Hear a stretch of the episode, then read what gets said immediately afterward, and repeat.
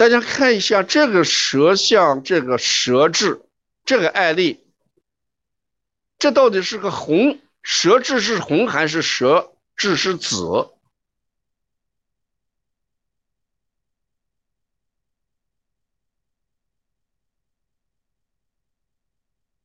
你看它是舌质是红还是舌质是紫？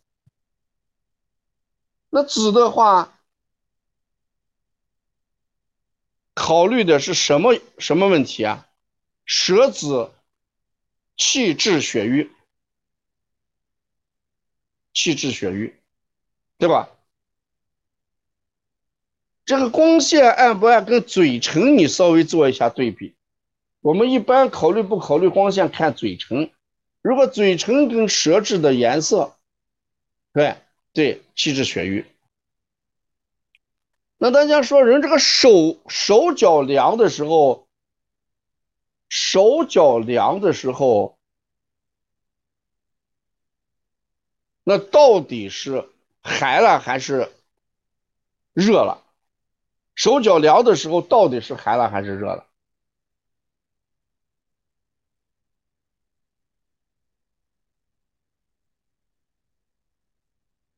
手脚凉，我跟大家讲过那么一句话：肚子热，手脚凉，这种孩子的发烧会高还会低？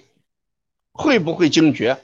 我们经常给大家讲这样的案例：一个孩子四肢冰凉，肚子热的时候，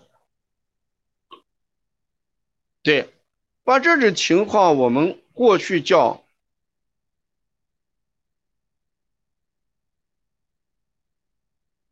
阳盛隔阴，阳盛隔阴，你先把这几个字写下来。这两天我们都确有战场到冲刺阶段了，你好好想一下，阳盛隔阴，对，阳盛隔阴，它是刚谁写刚好写错了，阳盛隔阴。阳盛隔阴是蒸热还是蒸寒？你先说，阳盛隔阴是蒸热还是蒸寒？我看谁已经写错了。如果是阳盛隔阴的话，应该是蒸热假寒。对，蒸热假寒。看，如果你们考这样的话，那你又弄错了。啊，阳盛肯定是蒸热嘛，隔阴阴就是寒嘛。所以阳盛隔阴的时候，它是蒸热假寒，蒸热假寒，一定是蒸热假寒。所以我们在解决这种案例的时候，只要看到孩子手脚冰凉的时候，你还要考虑这个是个假象的问题，假象的问题。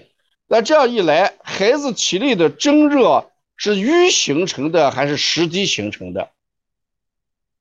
孩子体内的那个蒸热，是气郁化热了，还是实积化热，还是阴虚化热？你看这个是气郁化热、实积化热，还是阴虚化热？你选上一个，一定是气郁化热的。气郁则血滞嘛。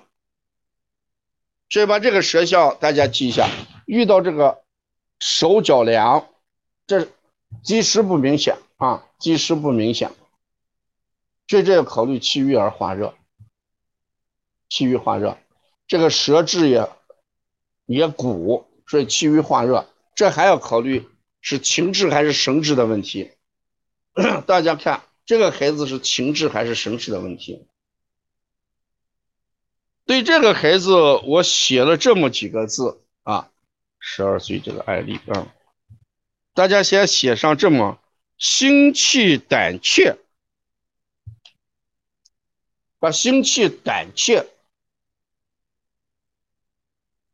心气胆怯这四个字你先写下来。那一个心气胆怯的人，把外来的东西是放大了还是缩小了？一个心气胆怯的人。是把外来的东西是放大了还是缩小了？一定是放大了。所以他感觉到所有东西是如意的还是不如意的？他感觉他周围的一切，他是非常满意的还是不满意的？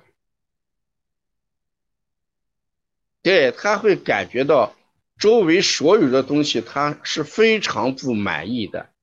所以你看，看爱到桌子下面待，爱到床下面待。说话特别声音小，胆特别小，怯生。让大家看一下这个案例，这个案例呢是非常典型的一个案例。一个十二岁的女孩喜欢待在桌子下面，待在床下面。那我们看一下这个孩子的。这个内心是不是或多或少的有点受损？大家看这个孩子的心理呢，或多或少的有点受损。我记得我们过去有一个歌曲叫《路灯下的小姑娘》，是不是？有个路灯下的小姑娘。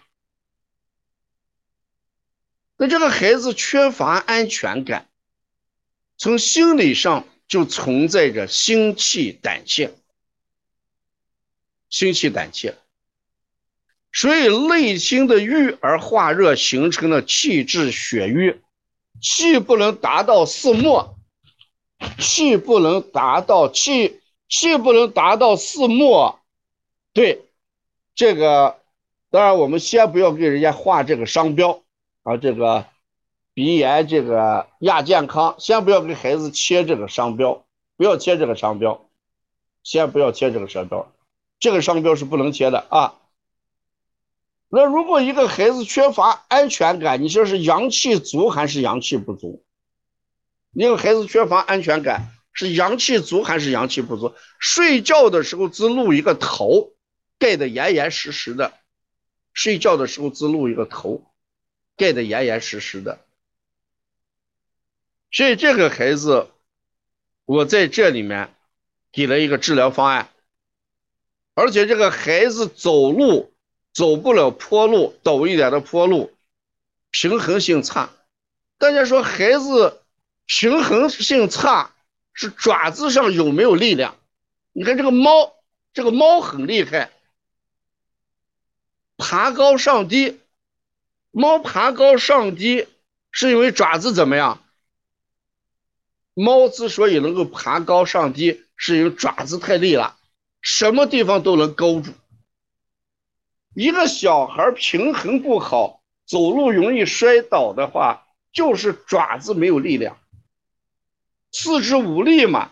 你气血不能濡养足，则不能行走；气血不能濡养手，则不能握固，不能握固。有些孩子拿什么东西都会掉在地上，家长老批评他：“你啥东西都给我掉地上，你啥东西都拿不住。”那原因不是孩子拿不住，而是气血不能濡养手，不能握固。握就是抓住的意思，固就是固定不住，四末无力，四末无力。所以，一个孩子阳气不足的时候。四末寒凉，四末无力。你说这个孩子的注意力集中不集中呀？像这种情况下，注意力集中不集中？注意力也就怎么样分散了，胆也就怎么样小了，把什么东西都看得困难成城，困难成城，那怎么办？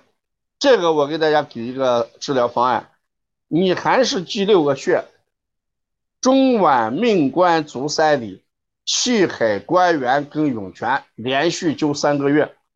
这个妈妈不知道听课没有？如果是学员提供的，跟他讲，这个孩子你就用邦尼康的这个艾灸，别的艾灸我不放心。你到市场上买的艾灸，我根本不放心。你就在邦尼康买这个艾灸，就买邦尼康的艾灸。中脘命关就是石窦穴，中脘命关足三里，气海关元涌泉，连续灸上三个月，连续灸上三个月，啊，因为这个孩子在一定要要加强治疗，不能再这样下去。如果这样下去的话，就会性格各方面就会就有麻烦啊。所以我们要对一个十二岁的孩子，我们先给他补足阳气。我们不贴任何标签，这个孩子我们不贴任何标签，这个孩子的诊断就是什么？阳气虚弱，气血不足就行了，这已经就已经到位了，啊，气滞血瘀着嘞，气滞血瘀，啊，会引起什么哪些症状？一概不谈，不要贴任何标签，你就给孩子中脘石窦足三里气海关元跟涌泉连续灸上三个月，连续灸上三个月。不要问结果，一定不要问结果，是不是？只做善事，莫问前程。你就先按这六个穴往下做，不要问会不会治好，不要问。只做善事，莫问前程。你就做就行了，你就做就行了，你千万不要用。王老师，我灸了三个月有没有效果？你不要问这话，你问这话就是说明你还是不想做这样的善举。你一定要自言，就是傻傻的灸就行了，是不？自行善事，莫问前程，不要问前程。我们现在好多人都功利的很。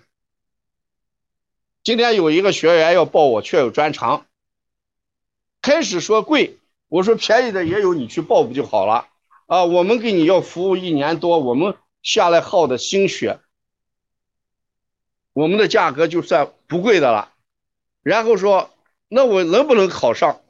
我说你自做，你自交费、自注册、自跟着邦尼康的老师，愚公移山的往下走，一年之后一定会有结果。啊，自做善事，莫问前程。你今天我问我老师能不能过，我跟你说个过，你一天连课都不听，到时候过不了，你找谁去？我说一个不过，你说不不过我还报这干什么？所以说你上到底让我说过还是不过啊？所以我只能跟你讲，只管交费，只管注册，跟着邦尼康老师。凭着愚公移山的精神，感动上帝，王屋太行两座山自然就搬走了。明年你一定会硕果累累的拿到确有专长。啊，所以说你太功利了，老要问老师我这个钱值不值？我交了这个东西，我只能保证邦尼康把你的钱交在这个地方，让你一定会砸出声音来，砸出一个坑来，而且一定会不会把你的钱骗走。这是我百分之百能保证的，因为邦尼康是诚信做事的。为什么能砸一个坑呢？天天赶着你学习。王老师天天在讨论，为什么有些这个机构搞了这么多年的培训，大家骂声一片呢？老师好不好？老师很好，教的好不好？教的也好。为什么大家通过率很低，骂成一片呢？管理的问题。他光知道讲课，不去管，课录好放在群里，你学不学他不管。邦尼康跟别的机构完全不一样的是，管放在第一位。当然，我们的老师不用讲啊，老师都很认真，但是管理一定放在第一位，天天在管，天天在管，每个小时都在管。你说你能不能考上？三个穴位，一个穴位灸上个十五，一次灸上十分钟到十五分钟，三个穴位大概就是一个小时之内。今天灸前三个，明天灸后三个，交替灸啊。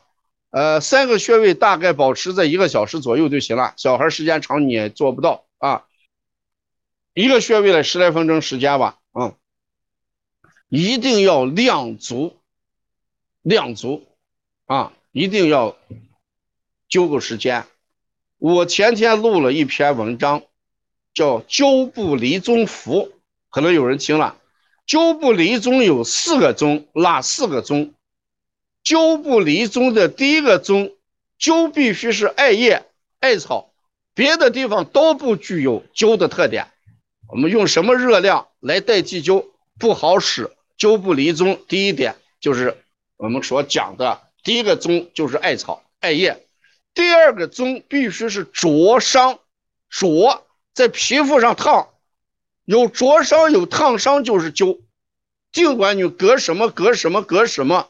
但是古人还讲的宗就是灼，第三个宗是什么？艾灸的第三个灸一定是取穴，离开穴不叫灸。第四个宗是什么？灸是从火从灸，从火从灸，用火长时间叫灸。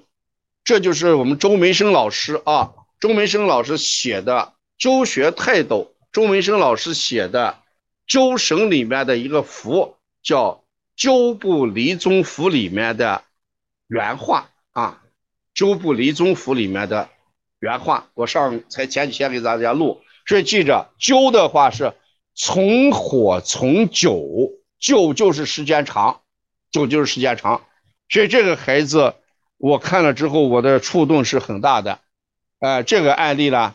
是今天晚上我在备课的时候触动是很大的，呃，如果这个孩子方便的话，离西安近的话，或者疫情允许的话，我还希望你带过来，我们共同给这个孩子诊断一下啊，共同给这个孩子诊断一下，呃呃，我们看这个呃孩子的情况怎么样啊？